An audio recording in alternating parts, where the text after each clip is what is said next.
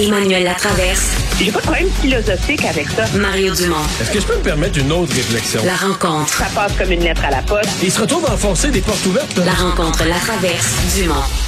Emmanuel Latraverse se joint Mario Dumont et moi. Bonjour Emmanuel. Bonjour. Bonjour. Alors on semble monter à chaque jour d'un cran le niveau de drame humain, d'horreur qu'on peut voir dans ce- cette invasion de l'Ukraine. Et là, c'est cette attaque euh, contre une, une maternité, là, hôpital pédiatrique à Mariupol. Euh, On voit d'ailleurs même en ce moment des images de femmes enceintes ensanglantées dans les décombres qui essaient de sor- sortir de cet hôpital-là.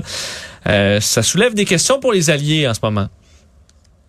Euh, oui, surtout quand le CICR, qui est pas connu pour ses prises de position tranchées, là, parce que c'est quand même le seul organisme qui a accès à toutes les zones de guerre protégées, justement à cause de sa discrétion, parle d'une d'un apocalypse à Mariupol. Alors, imaginez que l'horreur qu'on voit sur ces images-là de cet hôpital bombardé, c'est un peu partout dans la ville. Moi, je pose la question, est-ce que Vladimir Poutine est pas en train d'essayer de creuser un clivage entre l'Ukraine et ses alliés. Parce que chaque horreur, chaque escalade de la violence gratuite et de la terreur qu'il impose attise la colère de l'Ukraine et cette indignation face à des alliés qui sont pas à la hauteur. Et c'est ce qu'on voit dans le message du président Zelensky aujourd'hui qui dit le fait que vous, ne, que vous refusiez l'aide dont on a besoin fait de vous des complices. Et est-ce que c'est pas ça aussi le but de la tactique qu'utilise Vladimir Poutine? C'est pas seulement de terroriser l'Ukraine, mais c'est d'affaiblir son lien de confiance avec ses armées, avec ses, alliés, dont l'OTAN, le Canada, qui veulent pas faire euh, une zone d'exclusion aérienne et qui objectivement peinent à envoyer les armes et l'appui militaire euh, jusque sur le terrain de la guerre. Ouais. Mais de l'autre côté, euh, ouais, c'est possible. Mais de l'autre côté, Poutine, cette, euh, ce mur auquel il fait face, là, qui fait qu'hier, McDonald's, euh, Coca-Cola, PepsiCo, euh, tout le monde barre la Russie de sa, de sa liste ou faire des affaires il durcit encore plus l'opinion publique mondiale. Je veux dire, il fait que euh, d'un bout à l'autre de la planète, des jeunes et des moins jeunes qui voient ces images-là, les images qui circulent sur... Mettons, les images, il y a une douzaine de photos de l'hôpital euh, l'hôpital pédiatrique, de femmes enceintes avec le, le, le- le sang d'en face qui quittent avec leur sac de plastique, leur stock, la bédaine. Les gens vont voir ça partout l'opinion envers Poutine, est-ce que le monde va être prêt à faire contre la Russie?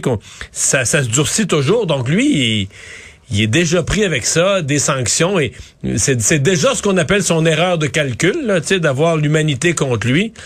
Mais il- Mais il semble, tu sais, ce qui, est, inquiétant là-dedans, c'est qu'il semble l'assumer parfaitement. Le, le secrétaire d'État américain, Anthony Blinken, disait chaque porte de sortie qu'on lui offre, il la refuse.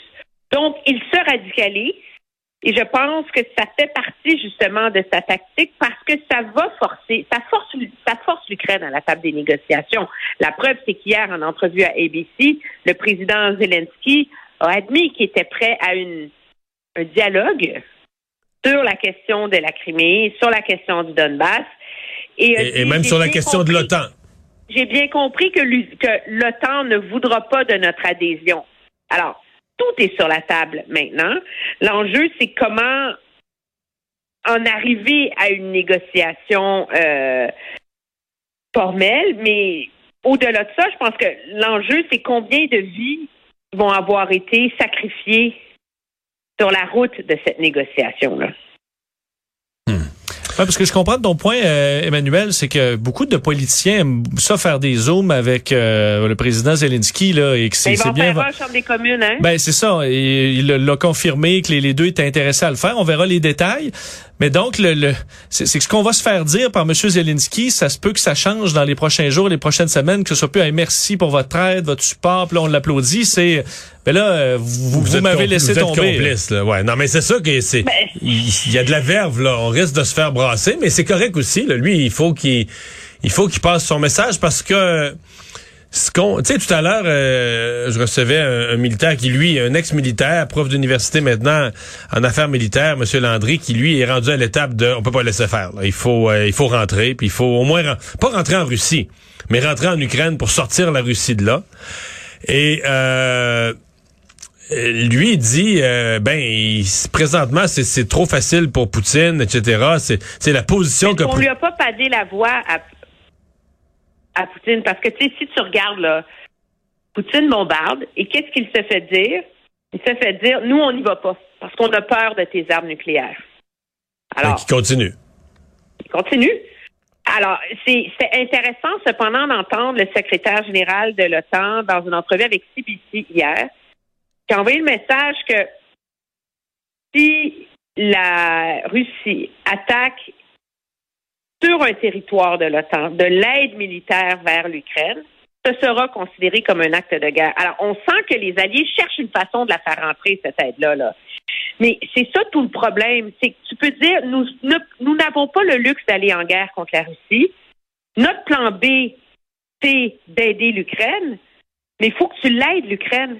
Puis en ce moment, l'Ukraine est seule les armes sont les armes canadiennes, à part les, les, munitions du début du mois de février, là, sont pas rentrées encore. Ouais, Mélanie Joly était assez floue là-dessus aujourd'hui. Tout en conclut qu'ils sont pas rentrés? Elle a dit qu'on pouvait pas le dire des raisons stratégiques. Ah, c'est ça, ouais. Puis M. Trudeau venait de dire qu'on avait de la misère à les envoyer, tu sais. Puis tout le bordel autour des fameux MiG polonais, là. Ça, Mais ça, c'est fini, là. Ça, Washington a dit non. Mais Emmanuel, là-dessus. Ben, Washington avait dit oui, l'Ukraine dit. Euh, la Pologne dit fine, on vous les envoie. Washington dit non. Euh, puis ça, c'est très néfaste parce que faut, faut pas se leurrer là. C'est pas 29 vieux MiG de la Pologne qui vont changer l'équilibre des forces en présence au-dessus de l'Ukraine là. Pas 29 vieux avions de chasse de la Pologne qui vont permettre à l'Ukraine de gagner la guerre.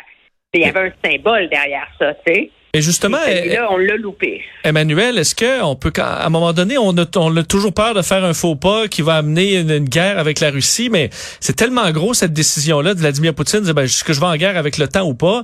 Est-ce que ça va vraiment se faire sur un faux pas, sur l'envoi à un moment donné de franchir un peu la ligne? Si Poutine veut entrer en guerre avec le temps, il va s'organiser pour que ça arrive. S'il veut pas, ben il va s'organiser pour que ça arrive pas, non? Ben c'est la question qui c'est la question, je pense, qui se pose de plus en plus. Moi, je pense qu'en bombardant des villes d'une manière aussi atroce qu'il le fait à Mariupol, euh, c'est rendu qu'il semblerait que non seulement les, Russes laissent tomber des bombes thermobariques, qui sont comme qui font des bombes de feu quasiment pour Monsieur, Madame, tout le monde, qui sont illégales dans un contexte où c'est utilisé contre des civils. Euh, c'est comme si Poutine essayait de provoquer justement l'OTAN et les alliés de l'Ukraine à embarquer dans le conflit là. Et ça, ben, peut pas envoyer une bombe sur un pays balte là, et ça se fait en dans la journée. Non, mais ça c'est trop gros, tu comprends-tu? Là C'est, je veux dire, là, alors. C'est, c'est, moi, je pense qu'à un moment donné, Mme Freeland disait aujourd'hui à Berlin, nous ne pouvons pas perdre, nous avons une obligation de résultat. Ben, écoutez, les amis, euh, Rangez-vous pour en avoir une obligation de résultat, parce qu'en ce moment, l'Ukraine, elle est toute seule. Justement, parlons de cette visite canadienne euh, en Europe. Justin Trudeau est en Allemagne aujourd'hui, rencontrait le nouveau chancelier Olaf Scholz. Euh, bon, on parlait du dossier ukrainien, dossier de l'énergie aussi.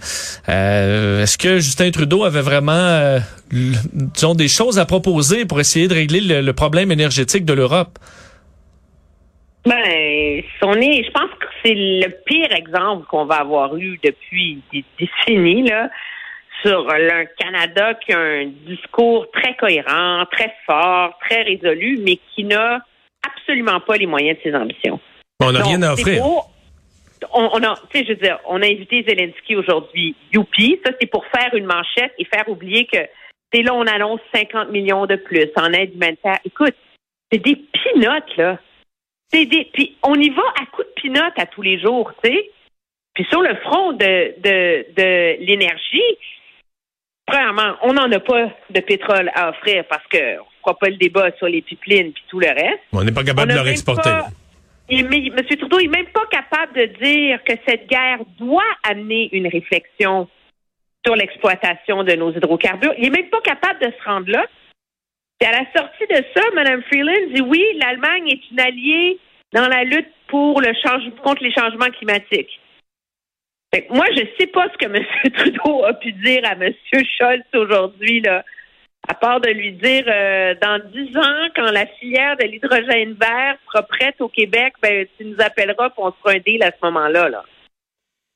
Mais c'est, c'est moi, je trouve que dans le, le voyage de M. Trudeau, là, quand il est parti dimanche soir, moi, j'étais très positif avec le voyage. Je demeure convaincu que c'est un voyage utile et que c'est un moment clé pour faire ce genre de rencontre-là. Puis il a pas fait d'erreur, il a pas fait de faux pas, il a pas dit de bêtises, de, de, de choses euh, qu'on peut... Mais la faiblesse du Canada, de jour en jour, de rencontre en rencontre, transparaît. Euh, faiblesse, même, même on est supposé être fort pour offrir de l'énergie, mais là, ceux qui en ont besoin, on n'est pas capable de leur offrir du pétrole et du gaz. Au niveau militaire, on n'est pas fort. Il y a un entraînement dans le nord de la Norvège pour la zone arctique. On a 10 soldats sur 30 000. On n'est pas là. Ben, ah, bon, à part qu'en Lettonie, où quand même vraiment on dirige une mission, on semble bien le faire, mais de façon générale, c'est l'impuissance l'impuissance du Canada là, qui, euh, qui, qui qu'on ressent. Ben oui, puis on a 3500 militaires supposément en stand-by pour la fameuse mission là, de mobilisation rapide de l'OTAN, mais ils n'ont pas été encore appelés. Alors, la raison, c'est quoi? C'est qu'ils répondent pas aux besoins de l'OTAN? Parce que c'est un peu ça, c'est l'OTAN dit on, a besoin d'une force rapide, j'ai besoin de de tant de snipers, tant de chauffeurs de tanks, tant d'avions de chasse, tant de ci, tant de ça. Puis nous, on dit, ah oui, nous, on a 3500 gars. Le téléphone n'a pas sonné encore. Et, sur l'armement, euh, l'envoi d'armement, je voyais aujourd'hui les Britanniques qui disaient évaluer l'envoi de nouveaux missiles très sophistiqués, là, les Star Streak, qui lancent trois missiles aux avions et tout ça. Euh, nous, euh, là-dessus, on a peu à offrir aussi. On comprend aujourd'hui, Justin Trudeau parlait de caméras pour les drones. Mais là, c'est des caméras, on ne fournit même pas le drone avec. c'est quand même quand même limité. là. Ben, c'est ça. Donc, tu sais, je veux pas puis je veux pas cracher dans la soupe, là. Tu sais, je pense que le Canada fait ce qu'il peut, puis le gouvernement ah tout à fait, tout à fait. C'est ça. Mais la réalité, c'est qu'on est confronté encore une fois au fait que sur la scène internationale, on se leurre au Canada à être un joueur important, ou peut-être pas important, mais un joueur qui peut faire une différence quand ça compte. Puis là, finalement, ben, on, on, on arrive avec du grattage de fond de tiroir dans un moment qui est supposé être le, le, le point charnière de la géopolitique mondiale depuis, de, ce euh, siècle, c'est ça. Ouais. Euh, demain, monsieur, ouais, demain, Monsieur Trudeau est en Pologne. Il sera sûrement question de de, de, de, réfugiés, du rôle du Canada pour les réfugiés. Euh, J'espère qu'il pourrait écouter l'entrevue que je viens de réaliser avec euh, une, une, Québécoise d'origine euh, ukrainienne euh, qui est retournée chercher sa mère et d'autres membres de la famille à la frontière de la Hongrie, qui est présentement en Hongrie, à Budapest. Aujourd'hui, Emmanuel s'est présenté à l'ambassade pour essayer de faire rentrer ces gens-là au Canada. Même elle, elle, est canadienne, son mari, et son mari, c'est un, natif du Canada. L'ambassade leur a même pas débarré la porte. Ah non, il, y a, un garde de sécurité qui leur a donné des papiers sur le balcon en leur disant voici les sites internet. ils sont chanceux. Ils ont parlé à quelqu'un. Parce que tu liras le papier de notre collègue Guillaume Saint-Pierre qui accompagne le premier ministre. C'est comme M. Trudeau a tendance à pas répondre aux questions au lieu d'aller euh, se taper l'officiel. Ça tombe mal. L'ambassade canadienne est de l'autre bord de la rue de la gare à Berlin qui est allé parler aux réfugiés qui cognaient à la porte. C'est cette obsession du visa là qui est en train de décrédibiliser, je pense, une partie de la démarche du Canada. Puis je suis pas une experte en sécurité nationale et peut-être qu'il y en a une bonne raison pour continuer à exiger des visas de la part des Ukrainiens mais s'il y en a une, il va falloir que le gouvernement l'explique. Il va falloir qu'il explique pourquoi tu n'as pas besoin, quand tu es né à Kiev, d'un visa pour entrer à Paris, à Berlin, à Rome, à Milan, à n'importe où en Union européenne, mais que tu as besoin d'un visa pour entrer au Canada. Et ça, c'est en termes d'opinion publique au Canada, c'est ce qu'il y a de plus difficile parce que elle est là, la force du Canada. Il y en a 1,2 million, Mario. On s'entend? Ce monde-là, là, n'importe qui qui a un 1000 pièces dans son compte de banque va acheter un billet d'avion pour quelqu'un qui connaît, là. Alors, c'est ça le rôle du Canada, là. C'est d'enlever la pression sur la Pologne. Puis Mais là, là, ça- euh, on, travaille avec la HCR, puis je sais pas quoi, là. Puis les portes des ambassades sont barrées, on laisse le monde sur le balcon, puis on leur donne des, on leur donne un papier sur lequel il y a un site, une adresse de site une internet ligne qui marche pas. Puis une ligne téléphonique où ça répond pas jamais, jamais, jamais, jamais. Non, mais il faut, il faut laisser un message.